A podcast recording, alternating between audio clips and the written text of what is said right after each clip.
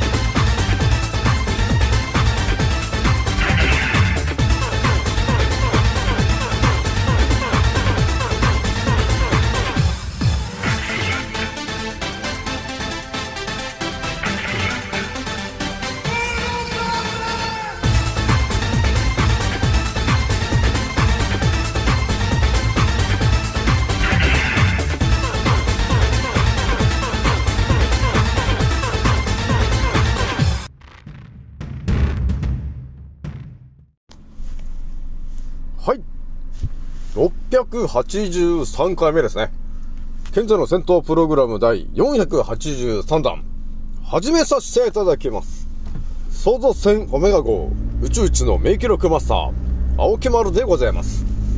今から話すことは、私の個人的見解とおとぎ話なので決して信じないでくださいね。はい。ではですね、今回ね、一発目にね、ちょっとお伝えしときたい話がちょっとあったんだよね。じゃあちょっとね、あの、7つの思考で、えー、見えてきた話をね、ちょっと一発目お伝えするんですけども、えー、タイトルがですね、タイトルの方を言うとですね、えー、2023年、えこれから起きるシナリオとは、えというところで、ちょっと一発目、えこれぜひともね、皆さんにお伝えしときたい、えことがありましたんで、ちょっとお話ししたいと思いますと。で、二つ目でね、ちょっとお伝えしときたいのが、2023年、えー、今年は、あの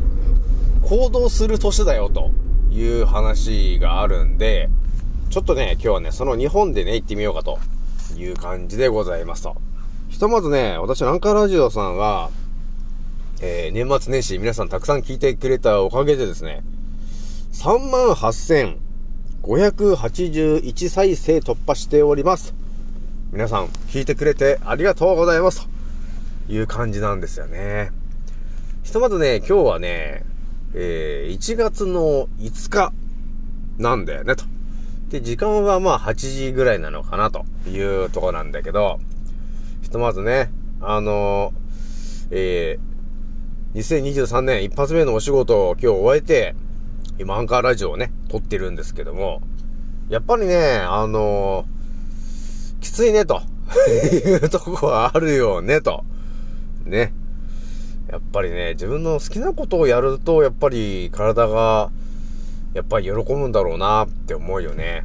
やっぱりあまり仕事、今の仕事が多分あんまり好きじゃないんだろうね。あの、数、数とか色々やってるのが体的にやっぱり求めてない感じがあるんで、やっぱり足が、あの、ストレスで冷たくなっちゃってるよね、と。いうのはね、やっぱ体に影響が出ちゃってるなーっていうのを日々感じてんだよね。だから休みの間は特に仕事してないから、そこまでストレスかかんないから、足ががっつり冷えるっていうのもないんですけど、やっぱり仕事に行って仕事してると、ね、もうめちゃくちゃ忙しいんで、あの、ずっと動き回ってるような感じになっちゃうから、やっぱりそうなってくるとね、あのー、やっぱりストレスなんで、背骨があの、なんていうの、こう、キュッとこうなっちゃって、こう、自律神経がね、えー、乱れるじゃない。そうすると、えー、交感神経寄りのね、ストレスっぽい感じの、えー、毎日になっちゃうわけなんだね。そうすると、やっぱり、あのー、ね、神経とかが、要するに細くなっちゃったりね、硬くなっちゃったりしてるんで、エネルギーが、要するに、エネルギーの通り具合が悪くなっちゃってるんだよね、と、青木丸は、と。いうことになってる結果、足が冷たいと。いうことになってるなっていうのをこうね、実感するわけだね、というところがあるので、やっぱりね、ストレスがかからない、あの、仕事っていうのが多分自分にとって一番いいのかなっていうのがあるよね。だから常にこう、リラックスモードでできるようなお仕事、ね。えー、だから副交感神経が常に働いてる、リラックスしてるような、えー、お仕事であればね、あの、足が冷たくなったりっていうこともないし、ね、自律神経が乱れるということもないと、ね、いうことになるんですよね、と。まあね、そういう仕事があればいいな、っていうふうには、答えね、よく思ってるんですけどね。それじゃね、また、え時間押しちゃうんで、えー、今回もね、15分から20分ぐらいで、えー、ちょっとお話ししていくんですけども、えー、じゃあまずね、一発目話するのが、ね、2023年になりましたけども、皆さんね、この先起きるシナリオっていうのが、やっぱり分かってる人と分かってない人がいたらね、まあ、分かってる方が、もちろん、生き残れるよね、というところがあるから、まあ、普通に生きてる人だとね、今年何が起きるんだ？ってことは全くわかんないとは思うんだけど、まあ、私のチャンネルに来てる皆さんであれば、もうある程度ね、えー、2023年いろんなことあれやこれ、まあ起こされるんですよね。というのはもうある程度皆さん頭に入ってるかなと、いや、いうところがあるので、一応ね、青木丸が2023年何が起きるのかっていうのを一応言っといた方がいいかなと。え、いうところがあったので、ちょっとお伝えしとくんだけど、えっ、ー、とね、ひとまず、えー、今、何が起きているのかというところで、もちろん、コロコロちゃんと呼ばれてる、え茶番が繰り広げられてるわけなんですけど、これっていうのはね、一体何なのかという話なんですよね。このコロコロちゃんとの一体何なんだっていう話で、歴史をですね、あの、遡ってみてもらえると、この要するに、コロコロちゃんっていうのはよくわからない、要するにウイルス、えー、みたいなものなんだよね、というとこがあるでしょ？よくわからないウイルス、要するに奇病、みたいなよくわからない病気が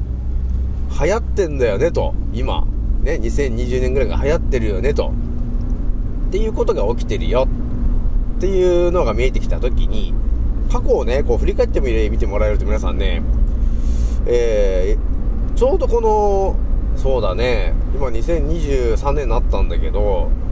今からこの、まあ、100年ぐらい前にね、まあ、だから1920年とか、それぐらいまで遡ってもらった時に、えー、今のコロナと同じような、この奇病みたいなものが広まってましたよねと。で、ペストみたいなものが広まってましたよねと、えー、いう歴史が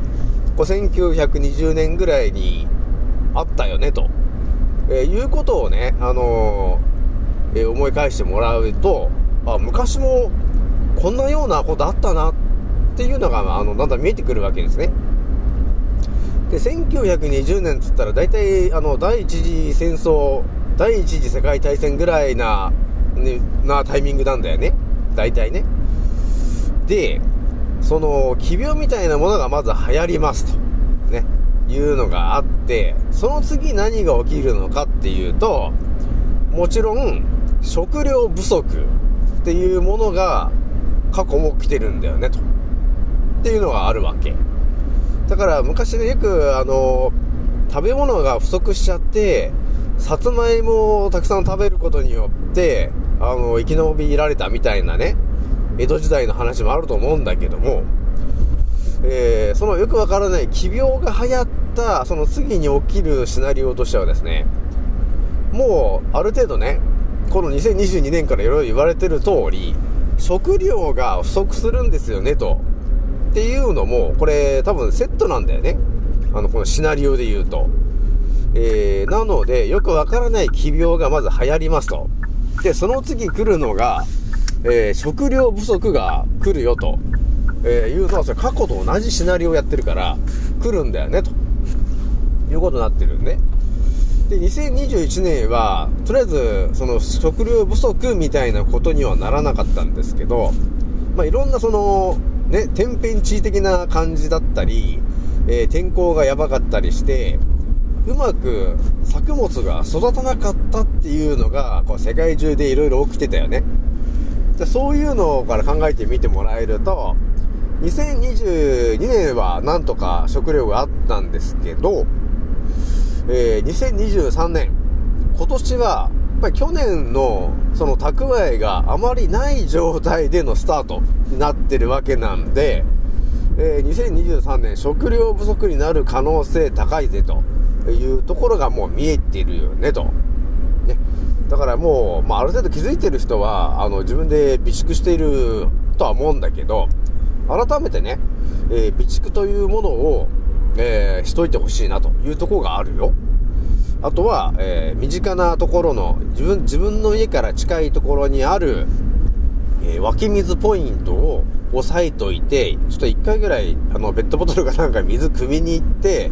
え、飲んどいた方がいいよということはちょっと言っときたいかなというところがあるんですよね。じゃあ、あのー、ね、過去あった通り、よくわからないウイルスの病気、病が流行ります。で、その次に起きるのが、えー、食料不足ですよね、と。じゃあ、その次に起きるのが何ですかと。ね。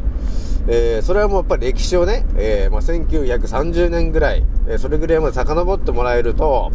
え毎年のように起きていたものがありますと。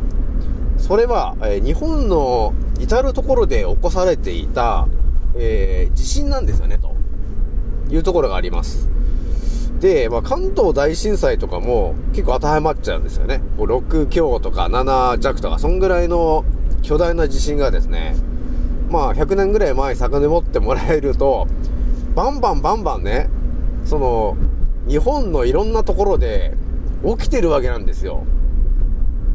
っていうことが起こされた、えー、その後で待ってるシナリオが、第二次世界大戦なんだよねっていう感じに、あのね、シナリオがね、そうなってるわけなんですよね。ただそのシナリオと同じシナリオで、今回も、えー、支配層の奴らが、えー、シナリオを組んでるということが見えてるんで、同じような感じに今なってんだよね、ということになってますんで、食料不足の次に起きるのが、えー、巨大地震が至るところで起きる可能性がありますと。いうことになりますからね。なんとなく、ね、皆さんね、ま100年ぐらい前だから多分生まれてはないと思うんですけど、いろんなところで地震が起きてるから。まあ、関東大震災もそうですけど、北海道だったり、九州だったり、四国だったりね、えー、いろんなところで、あのー、毎年のように巨大地震、6強とかそれぐらいのが起きてるから、その時期になってくると。で、その次に待ってるのが、第3次世界大戦なんだよね、と。っていうところまで、このシナリオがね、あの、もう出来上がってるんだね。えー、なので、ちょっとね、えー、まあ、シナリオの中身をちょっとこう、あの、お伝えすると、要するに、今、コロコロちゃんのワクチンを打たしてると思うんだけど、ぱりそれワクチンを打たせることによって、えー、弱るでしょと。ね。弱ったり亡くなる人が増えてくるわけですよね。で、それで7発ぐらい打って、えー、弱ってくる人、あの、亡くなっちゃう人、いろんな人が出てくるんですけど、まあ日本人のほとんどの方が要するに打つじゃない。普通に考えると。そうなるとどうなるかというと、日本人のほとんどの方が、要するに免疫力が一気に下がって弱ってる状況になりますと。その状況で食料不足を起こしていきますと。そしたらさらに弱っていくじゃないですかというとこになるね。で、その弱ってるところに、えー、巨大地震というものをぶつけることによって、えー、まさにその自然災害的な感じで、じわじわと日本人の人数を減らしていくと、えいうことを奴らがやろうとしてんだよね。だから、いかにもね、地震が起きた結果、亡くなっちゃいましたよねっていうことにしたいんだよね。でも、本当は多分ワクチンを打って免疫力が下がった結果、なんだよね、というところがちょっとあるわけ。だからね、そういう形でね、じわじわじわじわ日本人の人数を今増やらしていくっていうシナリオがあると。で、その後見えてくるのが、第3次世界大戦というところが始まります。で、始まっちゃった時に何が起きるのかというと、えー、まずは若者が、えー、徴収だからあの、えー、徴兵制度みたいなものがスタートしてしまって、え18歳以上の、え、まず30歳未満ぐらいの、一番生きのいい若いやつがですね、えー、戦争に行けと、えいうことで、えー、徴収されてしまうと、えー、いうことが起きる可能性が高いですと、えーいうことが待ってる可能性があります。えなので、ちょっと頭に入れといた方がいいかなというところがありますからね。えだからそういう感じでシナリオが決まっているので、皆さんね、えー、特に18歳とか、えー、それぐらいのお子様がいる方はですね、えー、戦争に連れて行かれてしまう可能性がちょっとあるんで、ちょっと警戒しといてね、というとこがあるからね。えー、それじゃね、えー、一発目それぐらいにしておこうかなというところで、ね、今だんだんこうシナリオをちょっとお伝えしたんだけど、えー、そういう形で、えー、起こされそうだよと、2023年っていうのがあるので、えー、まずは食料不足、あと巨大地震、ちょっと気をつけといてなというとこがあります。で、あと一つ気にかかっているのが、えー、日本全国でワクチンね、ね、たくさん打ってるところがあるんですけど、え私の直感で言うと、たくさん打たされたところ、そこでは巨大地震が起こされる可能性が多分高くなるから、ちょっと注意しといてねというところがあります。ね。えー、日本全国でね、いろんな県があるんだけど、その中で、たくさんワクチンを打ってしまってる県があると思うんですよね。えー、その県は、後々、えー、巨大地震で、え一気に人数を減らすっていう、えことが目的で、たくさん打たしてる可能性があります。なので、ちょっとね、注意してほしいなというところがあります。あとは過去に、ね、巨大地震が起きてるポイントはですね、その穴があるんで、そこをよく使い回してるというところがあるので、注意してねというところがありますからね。あの、仙台沖とか、青森県沖、あと北海道とかね、あと九州もそうですけど、巨大地震が起きたところっていうのはもう穴が開いてるんで、えそこをまた同じ穴を使って、え巨大地震を同じ量の爆薬で、え地震を起こすっていうことを奴らは当たり前のようにやってくるので、え注意してねというところでございますでもなんだかんだ16分ね、お話ししましたけども、え次がですね、お話ししたいのが、はい、それではですね、2つ目のね、お話なんですけども、えー、2つ目が、えー、2023年で今年は行動する年だよと、えー、いう話でちょっとお伝えしていくんですけども、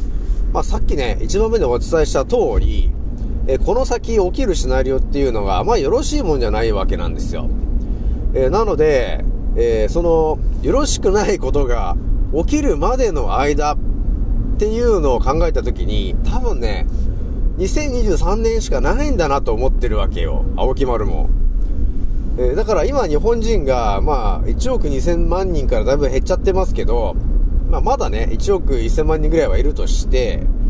えー、考えたときに、まだそれだけ生き残ってる人たちが、えー、いて、で、この年末年始ね、えいつもの通りな感じで、とりあえずみんな過ごしたじゃないですかと、えいうところが見えてきたときに、私は直感で思ったのがね、まあ普通にいつも通り年末いろんなスーパーに行っていろんな買い物とかしてね、で、年末の年始の方は、あの、ビッグカメラとか行って、あの、電化製品を見たりしたわけなんだけど、まあ、まだちょっとお金に余裕がある人がいるのかなってちょっと思ったんですよね。まあこれだから、まあ世代別によって違うかもしれないし、ね、実家に住んでいる方だったら、まだね、あの、おじいちゃんおばあちゃんがお金持ってるから、えー、そういう感じなのかなっていうのがあるんだけど、結構まあいろんな方が、あの、ね、たくさんいろんな高いものを買い込んで、ね、いたなっていうちょっと印象があるんで、まだちょっとお金に余裕がまだあるのかなと思ったわけなんですよ。だそういうのを考えた時に私が思ってるのが、何か、えー、行動を起こしたいと、ね、えー、いう人がいた時に、えー、いつやるかっていう話あるじゃない。何か行動を起こす時に何が、もしいつ起こすか。今でしょみたいな話あると思うんですけど、青木丸が本当思ってるのが、多分、2023年、今年、えー、何かやりたいと思、何かをやりたいと、いうふうに思ってる人がいたらですね、えー、私がお伝えできることとすれば、日本人がまだ、そこまで弱ってないし、えー、経済力がまだあるうちに、えー、そのやりたいことをやるべきだというふうに考えておりますと。えー、なので私が頭で考えてることとすれば、え例えば何かね、え仕事を始めるとか、新しい仕事をするとか、えあとはなんか本を書きたいとかね、えいうものだったり、な、何かビジネスをやりたいとかね、えいろんなのがあると思うんですけど、えとりあえず日本人が元気でまだ、かろうじて元気である、え2023年、えの間にやった方がいいということがあります。えー、なので、この先見えてくるのが、えー、日本人がやっぱりね、じわじわ、あのー、弱っていっちゃって、毎年の、あ、毎月のように人数が多分減っていっちゃうと思うんですよ。ね、じわじわじわじわね。で、これで、まあ多分コロナが茶番だとかね、ワクチンはただの劇薬だっていう話まで多分いかないと思うんだけど、ずーっと騙されっぱなしで多分ね、行くと思うんですよ。7発目ぐらいまでね。じゃそうなってくると、えー、日本人の人たちが、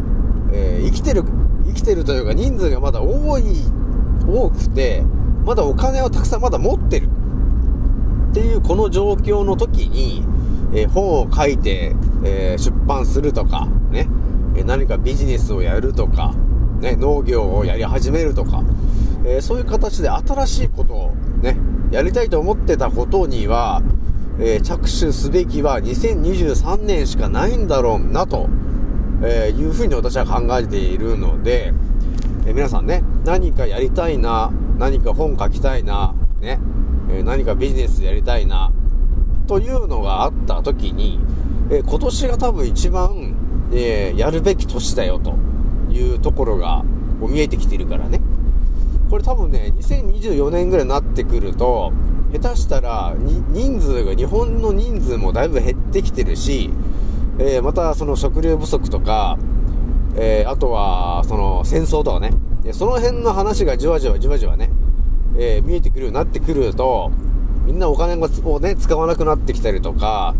ね、都会から離れて地方に移動しようとしたりとかっていろんなことがね、起きてくるから。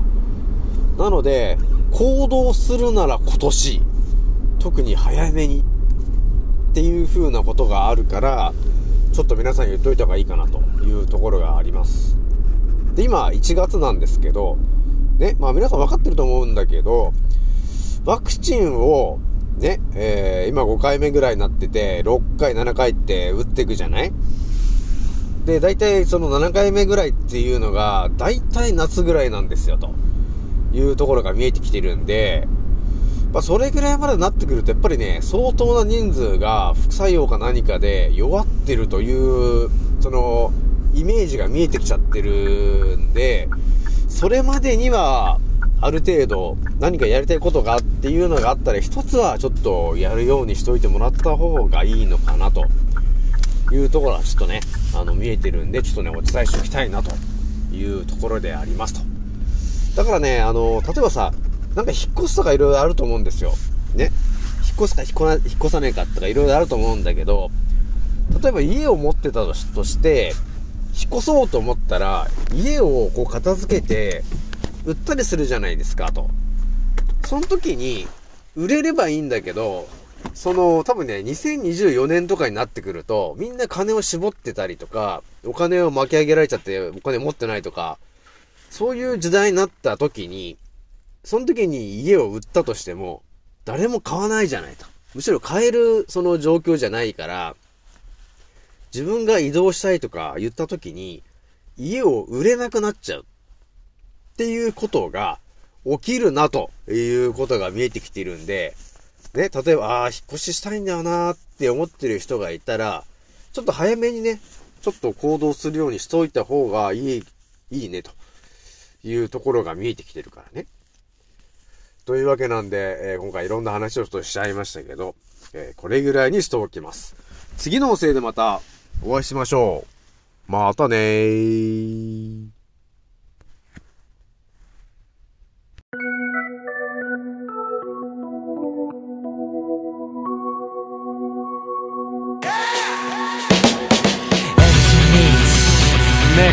ックピー R タイプ暴れに来たデンジャー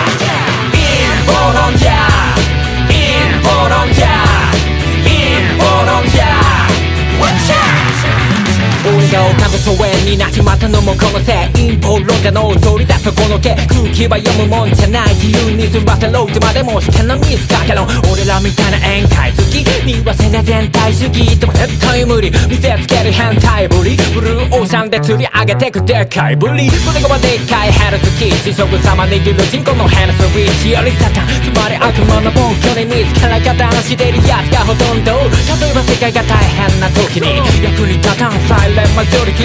まだ吸い上げられるルール設定なぜか捧げさせられる分鮮明君は感動と顔変えるとその裏で偽メディア握るファイト黙ってても止められない貧困強化それで一瞬抜け出せないウィンドショッカーそんなスライブシステムピラミッド底辺から抜け出し俺ら突き抜けるコロナは裸の王様真実はそのまさかのようだな MC ミックネックピースは R タイプ暴れに来た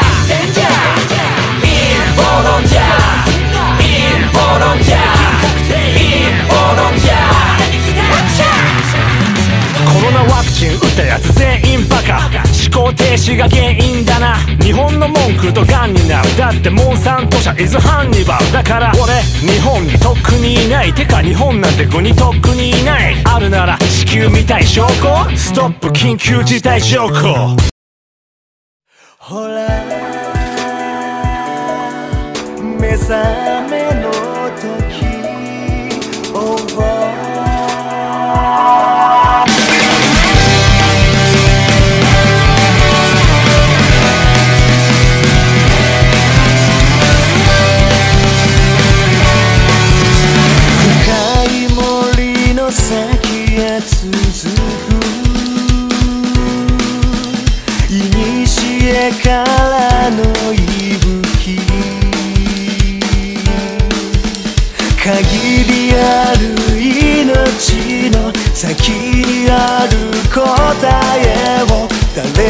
が求めるから。